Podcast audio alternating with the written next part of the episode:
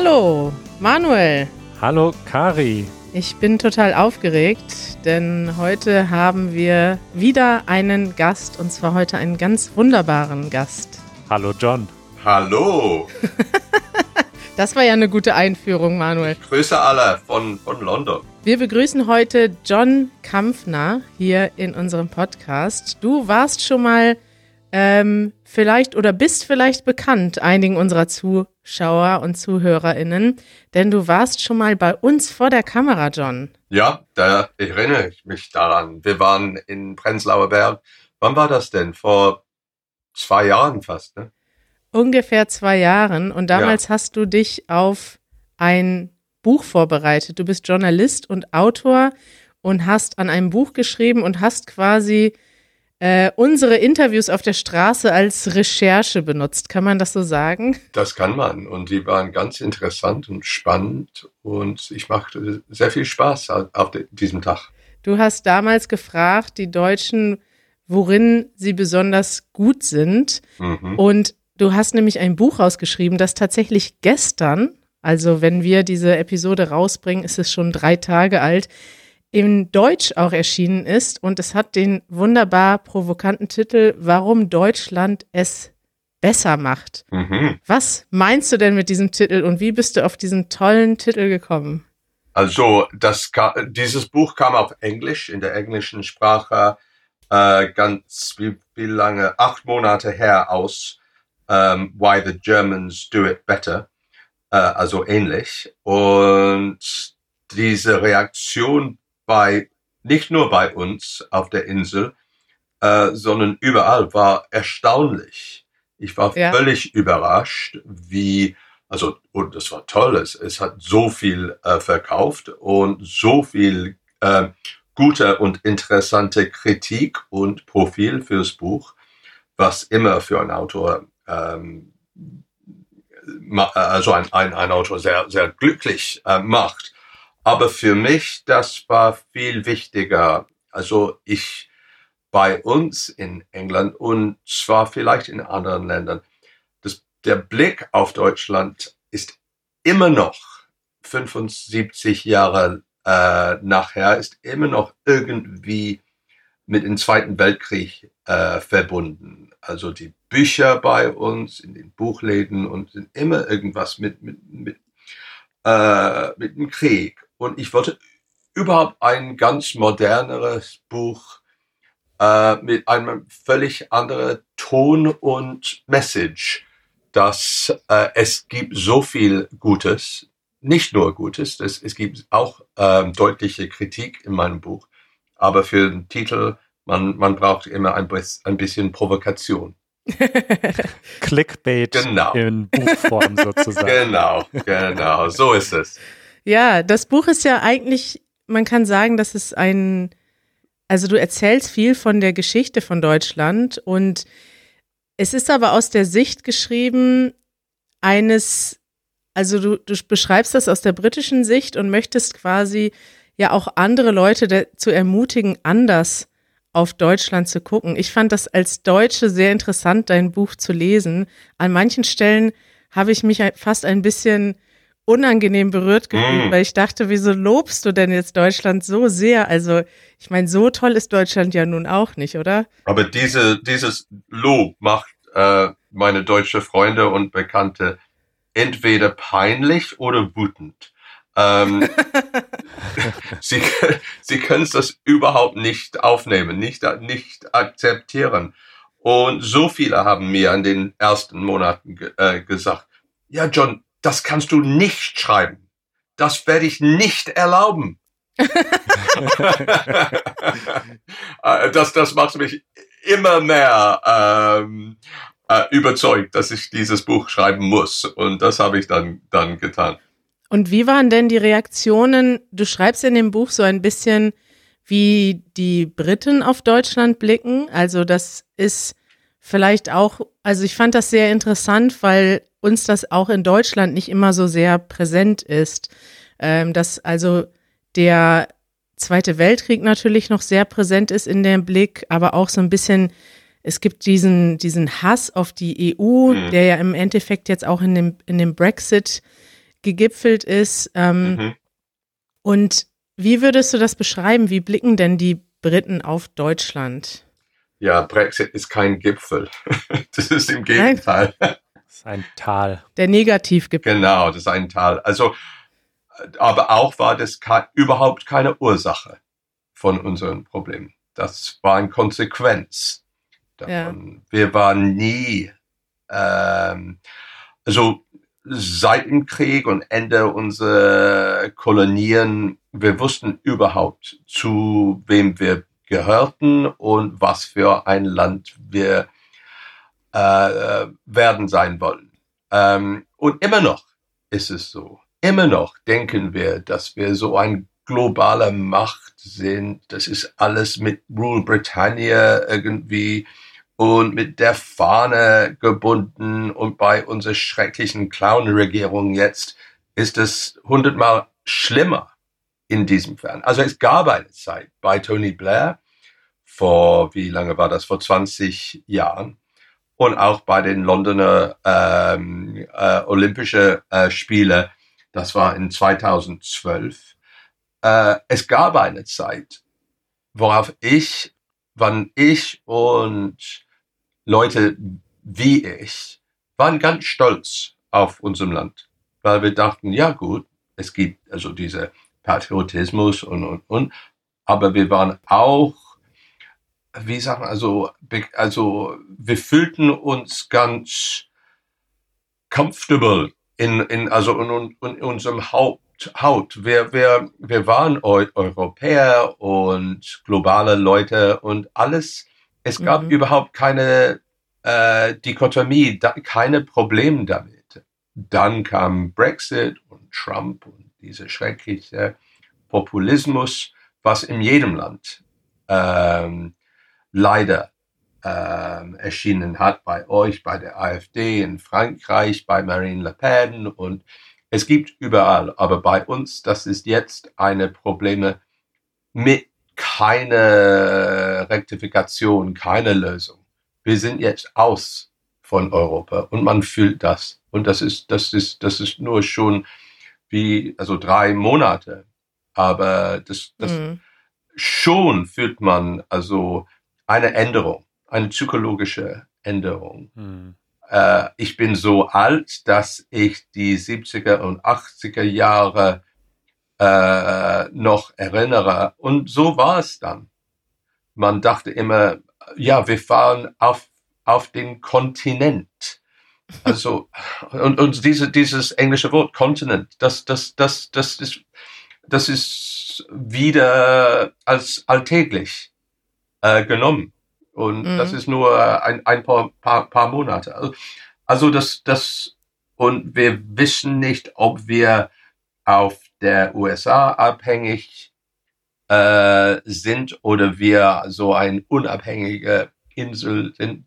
Aber das, was klar ist, dass wir jetzt leider kaum Beziehungen mit Europa sein werden, vielleicht noch 10, 15 Jahren.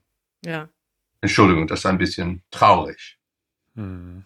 Aber es ist so. Ach, Und wir sprechen immer noch sehr wenig Fremdsprachen in der Schulen. Man lernt kaum Deutsch. Es ist fast verschwunden. Französisch ein bisschen. Aber äh, die Engländer, die gehen davon aus, dass wenn sie im Ausland sind, sie sprechen Englisch und wenn die fremde Leute uns nicht verstehen, dann sprechen wir noch lauter. So benehmen sich aber Deutsche manchmal auch im Ausland, muss ich sagen. Ja. Das können Deutsche auch ganz gut machen. Nur, nur auf Malle. aber manchmal auch in anderen Ländern.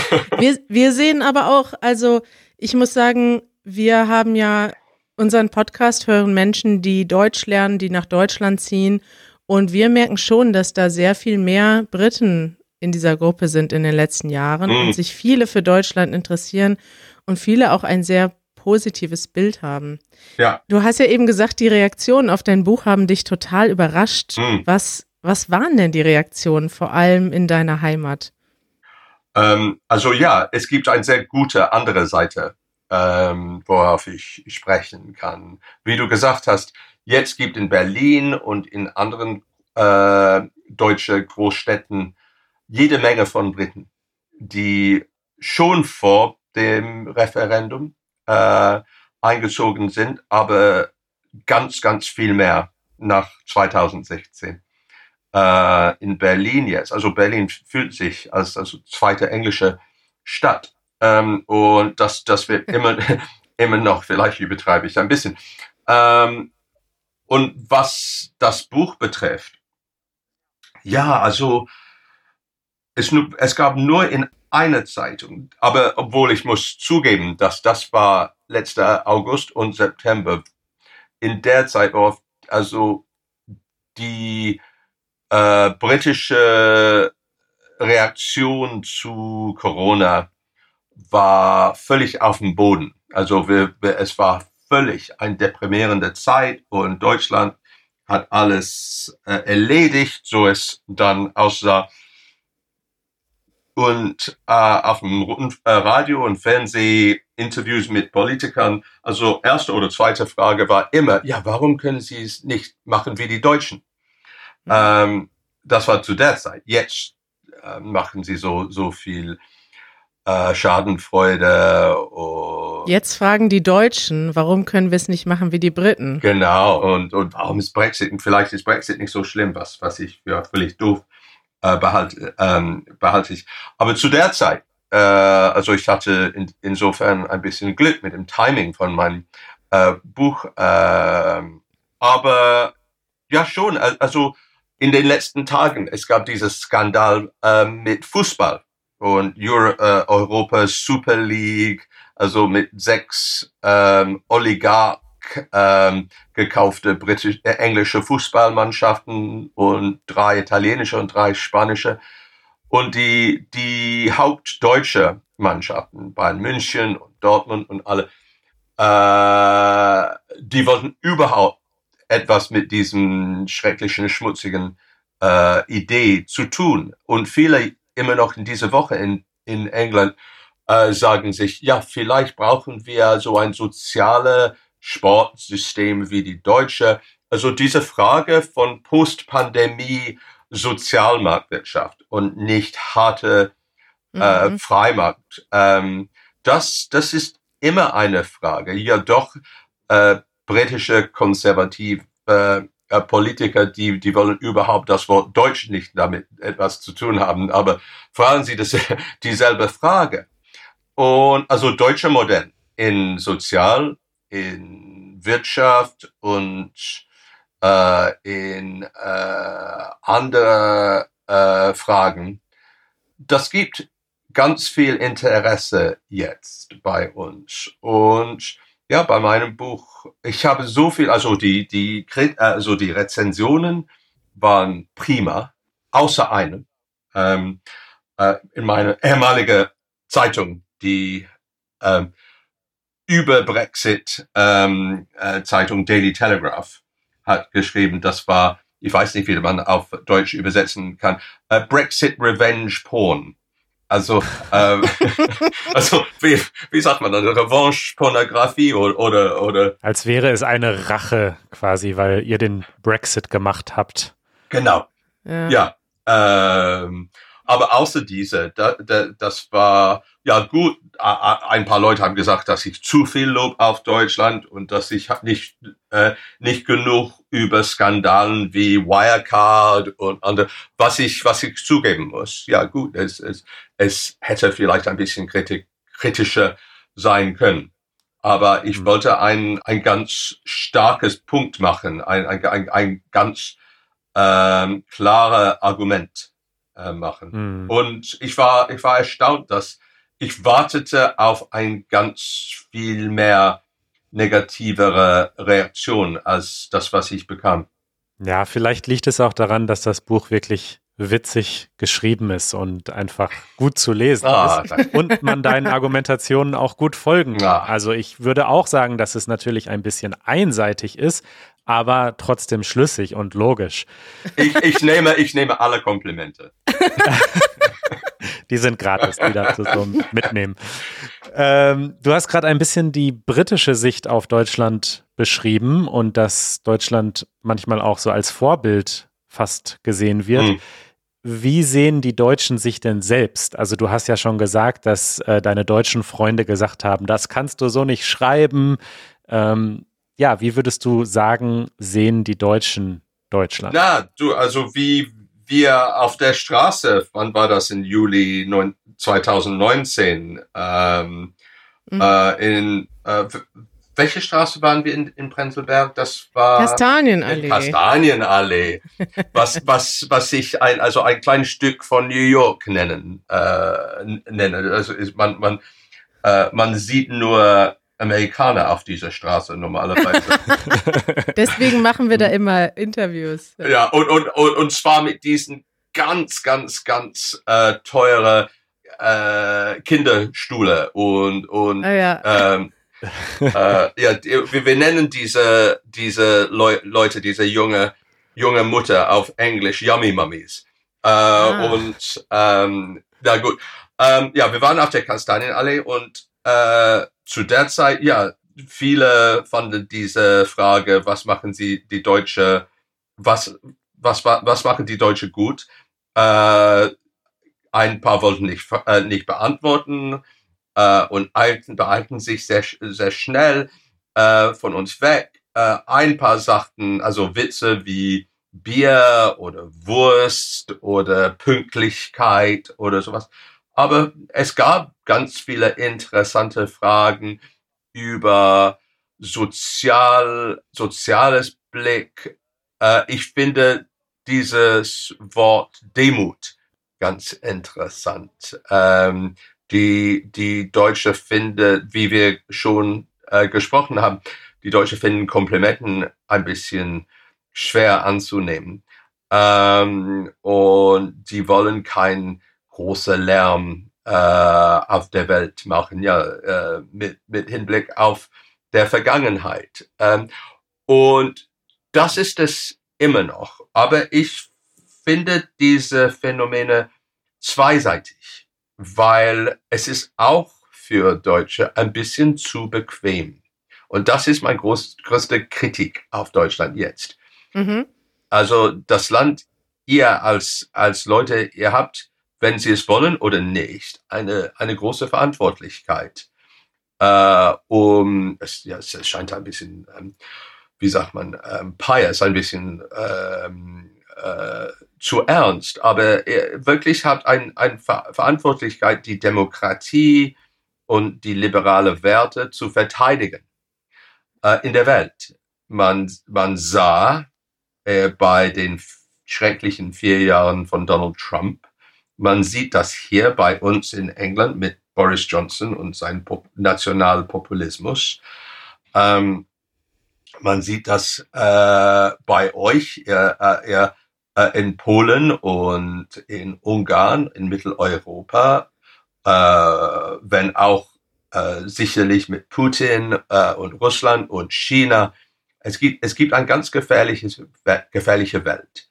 Und die, die deutsche, also Deutschland als, als Land, als Regierung und als Leute, als Volk, die können davon nicht verschwinden.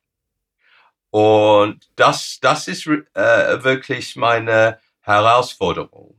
Ähm, ja. Das gut, sie, sie, die brauchen, sie brauchen euch einander mehr zu werten, äh, um zu verstehen, dass das schon äh, fangen, äh, man, man braucht äh, also in, in Europa anzufangen und dann, dann, dann, dann überall ein bisschen härter und äh, offener äh, diese Werte verteidigen. Weil wenn die Deutsche und die Franzose und alle das nicht machen, dann geht das alle pleite. Ja, ich finde das interessant, weil ich finde, das ist so ein bisschen ein Paradox. Du hast so, in deinem Buch hast du ja viel über die deutsche Geschichte geschrieben und auch wie die Deutschen mit der Geschichte umgehen. Und ich habe mich hm. da eigentlich durch dein Buch auch selber nochmal, es ist ja ein bisschen komisch, ich bin jetzt in den 80ern geboren und es ist so ein etwas, was ich im Laufe meines Lebens immer stärker lerne, ist, wie sehr die Vergangenheit bei uns noch nicht vorbei ist, sondern, mhm. und das beschreibst du auch wunderbar, jede Generation nach dem Zweiten Weltkrieg hat etwas Eigenes eingebracht in diese, in diesen Umgang mit der Vergangenheit. Und ob das jetzt die 68er waren, die zum ersten Mal ganz viel hinterfragt haben, was einfach mhm. nach dem Zweiten Weltkrieg weitergelaufen ist, aber auch noch in den 80ern, 90ern und sogar heute gibt es noch Sachen, die zum ersten Mal angesprochen werden, die zum ersten Mal aufgearbeitet werden. Ob das jetzt zum Beispiel die Verantwortung oder die Geschichte von Firmen sind, die in der Nazizeit profitiert haben oder mit dem Staatsapparat kooperiert haben. Und das sehe ich jetzt immer mehr, das merke ich immer weiter als Deutsche, dass das jetzt, dass das ein Prozess ist, der nicht nur noch nicht abgeschlossen ist, sondern wahrscheinlich noch sehr viel länger weiterlaufen wird. Und das ist wahrscheinlich eine von diesen Stärken von Deutschland, aber auf der gleichen Seite, auf der gleichen Seite bringt das ja mit sich, wie du sagst, diese Demut. Man möchte eben nie wieder sich besser fühlen als andere oder nie wieder irgendwie irgendwo den Ton angeben. Und als du das geschrieben hast in deinem Buch, dass die Deutschen, dass du von den Deutschen mehr Führung erwartest, da gleichzeitig denke ich ja, das mhm. geht ja aber nicht. Ich will, wir wollen ja als Deutsche nicht mehr führen. Wir möchten vielleicht ein gutes Vorbild sein, aber bloß nicht wieder führen. Ja, du hast ganz, ganz gut das, das, das Problem ausgedrückt. Ähm, ja, und das ist das, das Problem. Äh, die Deutsche vertrauen sich nicht und vielleicht äh, die Welt vertraut Deutschland nicht genug, nicht genau. Und es ist ein ganz, ja, man kann ein bisschen skeptisch sein. Es ist auch ein ganz bequeme Situation für, für, für die Deutsche, man, weil man sich als ein bisschen besser fühlen kann oder wenn auch nicht besser, sondern ganz äh, ruhig äh, leben kann, wenn man weiß, dass man überhaupt keine äh, Risiko eingeht in der Welt. Äh, es gibt immer bei Außenpolitik eine Grauzone. Ähm, und wir, wir sahen das hier bei Ab Afghanistan, bei Irak, bei äh, Libyen. Mhm. Obwohl mindestens bei Irak und, und Libyen, wenn auch vielleicht auch mit Afghanistan die drei äh, entweder zwischen Katastrophe oder Fehler waren. Ähm, und ich war völlig äh, gegen den Krieg und Intervention in Irak und habe ein Buch davon, Blair's Wars, geschrieben. Aber ich, ich gebe zu, dass äh, man konnte nicht ganz, ganz einfach sagen, nee, gehen wir nicht rein. Ähm, und äh, in der Zukunft, es wird nicht eine Frage von Kriegs, äh, Kriege und, und diese Infektionen. Ich glaube, dass die sind vorbei aber man hat immer diese Cyberbedrohung von Russland, man hat so viel Infiltration, äh, es gibt so vieles, was gefährlich ist. Und, aber es ist eine interessante Zeit für Deutschland. Man hat jetzt, also bei Merkel 16 Jahre, in, also im Prinzip, das wird von der Geschichte ganz groß äh, bewertet sein. Ähm, obwohl sie doch vielleicht ein paar Jahre zu lang an der Macht war. Aber im Prinzip, in, in Prinzip ist, wenn man sie mit, mit anderen vergleicht, wird sie ganz auf der Spitze sein. Aber jetzt gibt es, braucht man einen Generationswechsel in Deutschland und kommt es. Und ich freue mich so, so viel, diese, diese neue grüne Welle bei, bei, bei, bei euch und Baerbock ja, ich bin kein ähm, äh, Idealist und kein, ich, ich, ich glaube nie zu viel an den Politikern und, und so weiter. Äh, ich habe schon zu, äh, viel zu viel ähm, Politikern ganz nah gesehen, ähm, um sie zu viel loben, äh, äh, äh, zu viel Lob zu machen. Und, und auch diese Laschet gibt mir ganz kaum Optimismus. Uns auch nicht. Aber äh, na gut, äh, es, es wird ein, ein, neue, ein neues Deutschland äh, ansehen in einem Jahr. Aber es, ist es trotzdem irgendwie interessant und konsequent. Du hast ja in deinem Buch beschrieben, warum die Deutschen auch Merkel so sehr mögen, weil irgendwie äh, natürlich ist sie auch eine, hat sie viele Sachen gut gemacht, aber mhm. auf der anderen Seite ist sie auch genau der Typ, den die Leute mhm. wollen. Jemand, Ein der Kopfkissen. ja, jemand, der risikoscheu ist, der nachdenkt, bevor er sich entscheidet, ja. der nicht sich selbst auf die Bühne stellt und erstmal was erzählt, sondern erstmal nachdenkt und ruhig ist.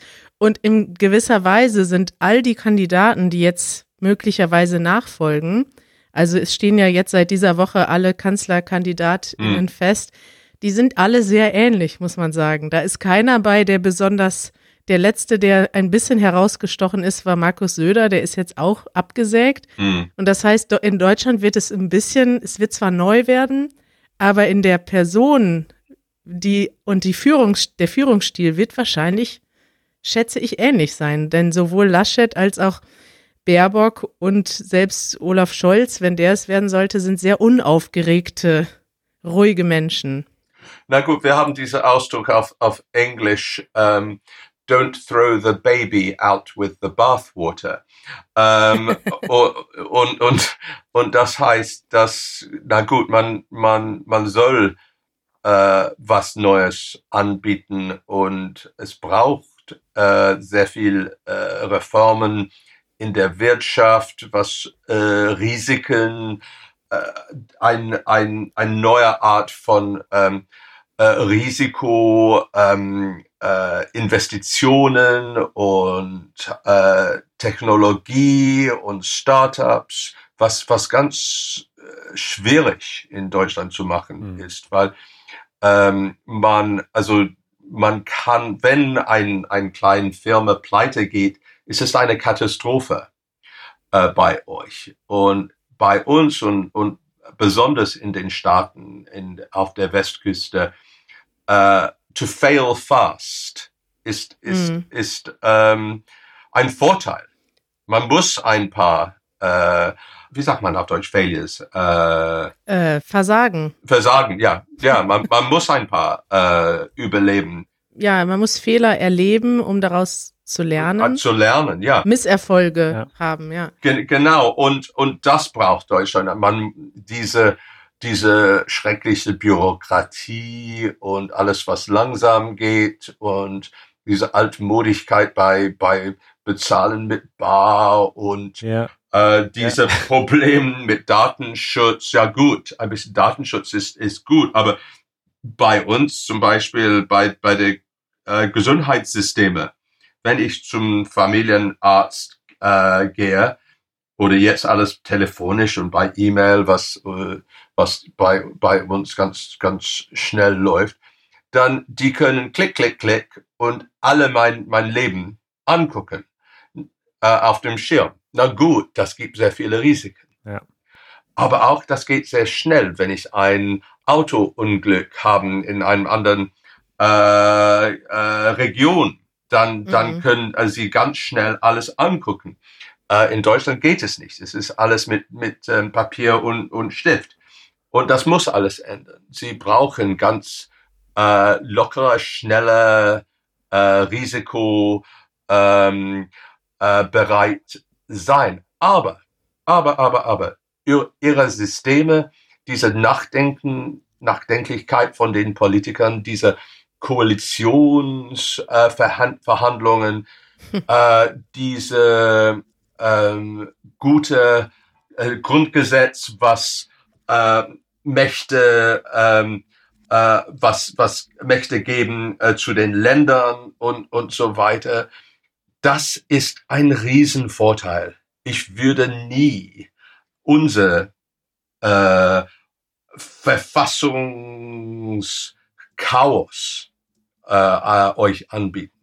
Es ist was, was, das, was ihr habt, ist, ist zu schätzen, aber ein bisschen zu reformieren.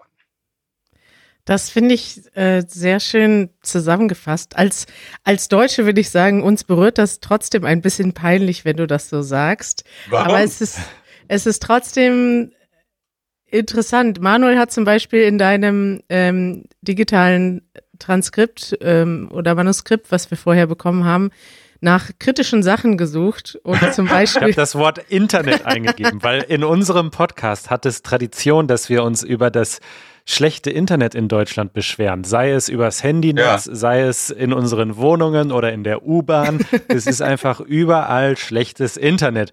Und deswegen habe ich äh, mal einfach äh, Command F, also Suche in dem PDF gemacht und nach Internet gesucht und habe dann auch den Satz gefunden, ein unzuverlässiges und langsames Internet. Toll. Und dann gepaart mit einem mittelmäßigen Schienennetz, auf dem die Züge einfach nicht pünktlich laufen wollen. Also ein bisschen Kritik hast du schon geübt geübt, aber du hast äh, dann trotzdem die Hoffnung, dass wir das noch schaffen. irgendwie unter Kontrolle wir kriegen. Wir schaffen ja? das. Mit, wir schaffen das, wie jemand das gesagt hat. John, ich möchte dein Buch gerne all unseren Zuhörern und Zuhörerinnen empfehlen, denn jeder, der sich für Deutschland interessiert, wird in deinem Buch sehr viele interessante Aspekte und Beobachtungen lesen. Du hast selber jahrelang in Deutschland gelebt, warst beim Fall der Mauer in Ostberlin dabei und hast echt viele interessante Geschichten drin. Du arbeitest jetzt schon an deinem neuen Buch, hast du uns mhm. erzählt. Eine Geschichte von Berlin mit Hinblick auf der Pandemie. Oh, wow. Wow. Dann müssen wir dich dann demnächst nochmal einladen als Gast und dann Danke.